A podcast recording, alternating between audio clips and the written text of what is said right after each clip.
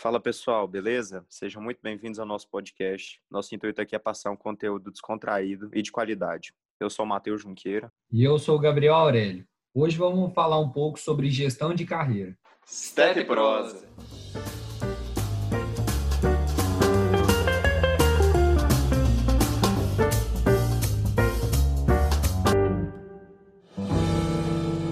Fala galera, hoje a gente vai falar um pouco sobre gestão de carreira com o Carlos e a Cecília e eu vou deixar eles se apresentarem.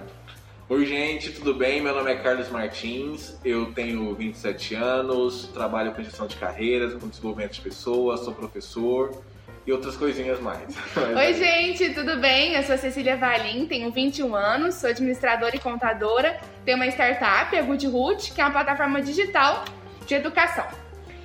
Gente, é, eu vim trazer um tema que muita gente já ouviu falar, mas as pessoas não sabem direito o que é gestão de carreiras. E eu vim com o Carlos hoje e a Cecília para a gente discutir um pouco mais e aprender um pouco mais sobre o tema.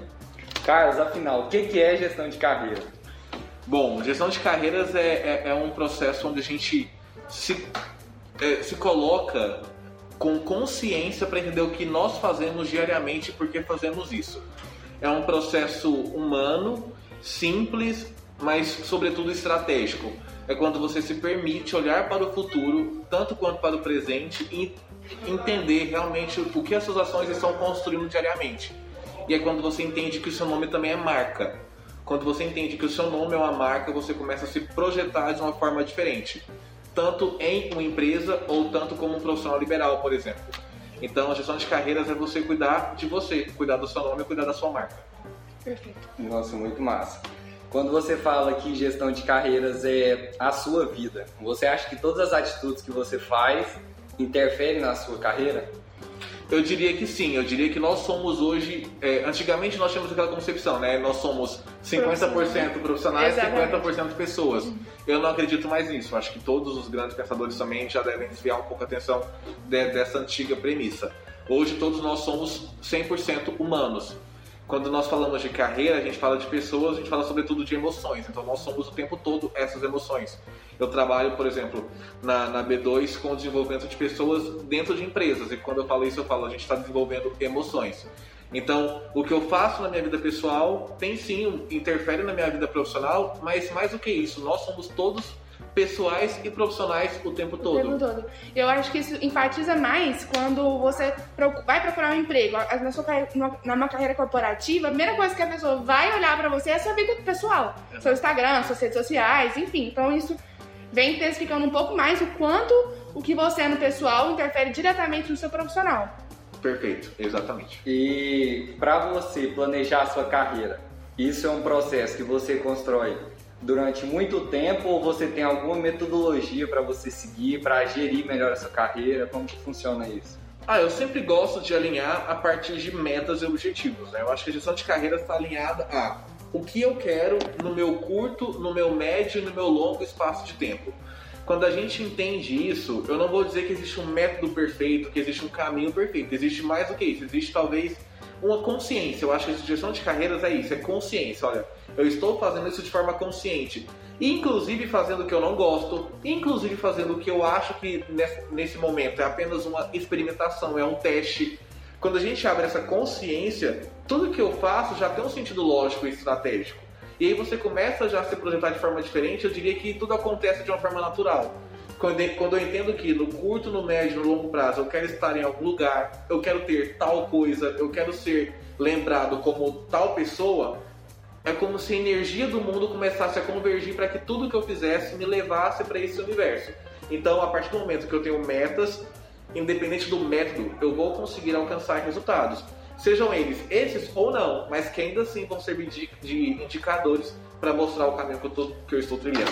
Então você acredita que quando você tem um propósito, isso te ajuda a seguir a sua carreira. Isso, o propósito é meio que uma metodologia para você atingir o que você quer. Como que você enxerga a relação do ah, propósito com gestão de carreira? a gente até conversou aquele dia, né? A minha visão de propósito ela foge um pouco das linhas filosóficas de grande parte dos pensadores do mundo que escrevem sobre autoajuda, que é uma ajuda para eles e não pra gente, né? Já, já, já, já, já dizia o Leandro Carnal. Ele fala que autoajuda é autoajuda de quem escreve, né? Por isso que é autoajuda. É, o meu propósito, é, eu entendo muito isso. O propósito, para mim, ele vem quando você se propõe. Então, quando eu quero propor, quando eu paro um pouquinho para pensar, mais uma vez, na consciência de achar coisas que eu gosto, de achar coisas que me atraem, de achar coisas que podem, nesse universo, me trazer algum tipo de rentabilidade, e nesse percurso eu começo a desvendar um pouco de tendência, de inovação, de criatividade e começo a ver que eu tenho aptidão para fazer algumas coisas em específico, eu começo a encontrar o meu propósito. Só que ele só vem quando eu me proponho. E para me propor a fazer alguma coisa, eu tenho que ter uma meta. Ou seja, eu vou me propor trabalhar no ambiente X ou Y ou eu vou me propor fazer algo X ou Y a partir de uma meta. Por que, que eu quero fazer isso? Para chegar em tal lugar. Ou para saber se eu, inclusive, gosto, ou o que é o mais importante, não gosto de jeito nenhum disso. Então, o propósito para mim ele é assim, um caminho, ele é uma vertente, ele é, ele, ele é, um, ele é um, uma força motriz. Mas não gosto do propósito como algo obrigatório como algo que você vai desvendar numa tarde fazendo um campus. Eu não uhum. acredito nisso. Exatamente. Não, e tá tão falado isso que às vezes fica assim, gente, até hoje eu não sei qual é o meu propósito. Você vai ficando desesperado nisso, em fo focar nessa palavra, e às vezes não é isso, né? Exato. É identificar o que você é bom, no que você, que você realmente gosta, encontrar a sua missão de vida e ali encontrar algo que vai te trazer dinheiro. Afinal, ninguém vive sem dinheiro, né? Fato. É. E a galera é, mistifica muito isso, né? E causa uma angústia total na gente. Sim. Não, acho que é o momento de cada um, no seu tempo, no seu caminhar. É, gosto muito de falar que ninguém encontra um potinho de ouro deitado na cama. Então você tem que caminhar, porque ele tá na estrada, né? E o sucesso é um só, é um pontinho só. Várias estradas que vão chegar até ele, mas tem que estar tá caminhando para você se esbarrar. Eu acho que é nisso aí que você se esbarra no seu propósito também. Quando você começou o, o Good Root com a sua, com a sua irmã, você acreditava que você tinha um propósito ou você começou ele por ser algo que você realmente gostava e aí durante o processo você foi se apaixonando mais e percebendo que aquilo era o que realmente você queria? Então, não, não foi assim, ah, meu propósito de vida é isso, então eu vou criar a Good Root. A Good Root foi uma oportunidade que a gente enxergou.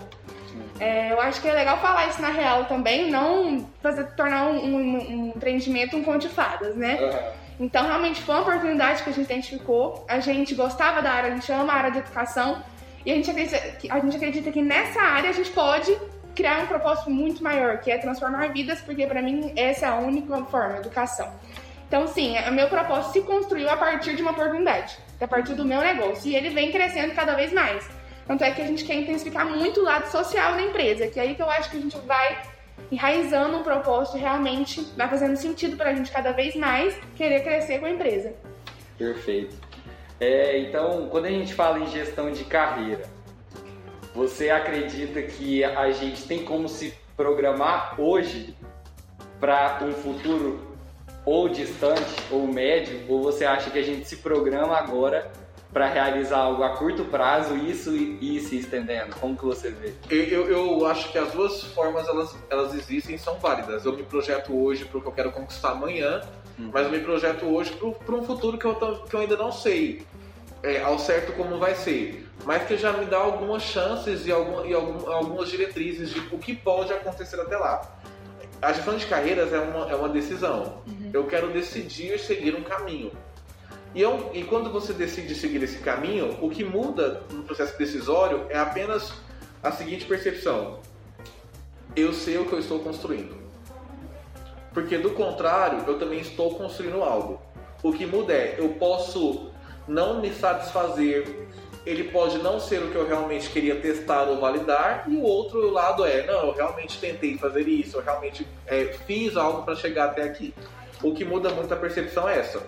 E nesse caminho, eu acredito sim que a gestão de carreiras ela vai te possibilitar uma ação no curto prazo, no médio prazo e no longo prazo, sem nenhuma chance de dúvidas. E não é uma mudança abrupta. E eu gosto, eu gosto muito de falar isso, porque às vezes eu falo de gestão de carreiras e as pessoas querem mudar de emprego no mesmo dia, as pessoas querem é, transformar coisas que eram de uma forma em outra completamente diferente. Então eu sempre gosto de usar um exemplo é, de quem trabalha. Hoje você quer, por exemplo, você identificou que você tem como força motriz a educação. Eu amo educação. Uhum. Não precisa se desvincular do lugar que você está, por exemplo. Mas vamos supor que você é RH de uma empresa, vamos supor que você trabalha é, com medicina, vamos supor que você trabalha dentro departamento financeiro, mas você descobriu que dar aula é uma coisa que você gostaria muito. E eu te pergunto, você já validou isso? Não, Carlos, eu não validei. Você quer pedir demissão para validar? Uhum. Valida. E, e, eu fico preocupado. Valida onde você está.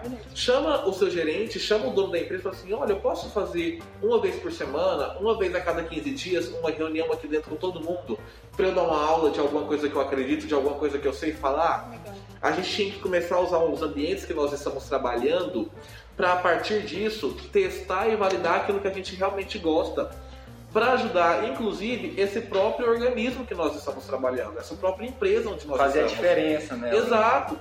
E aí, depois disso, você usa ela como um pilar para estar em outro lugar. Passo. Exato. Ou para estar nessa mesma empresa numa outra posição.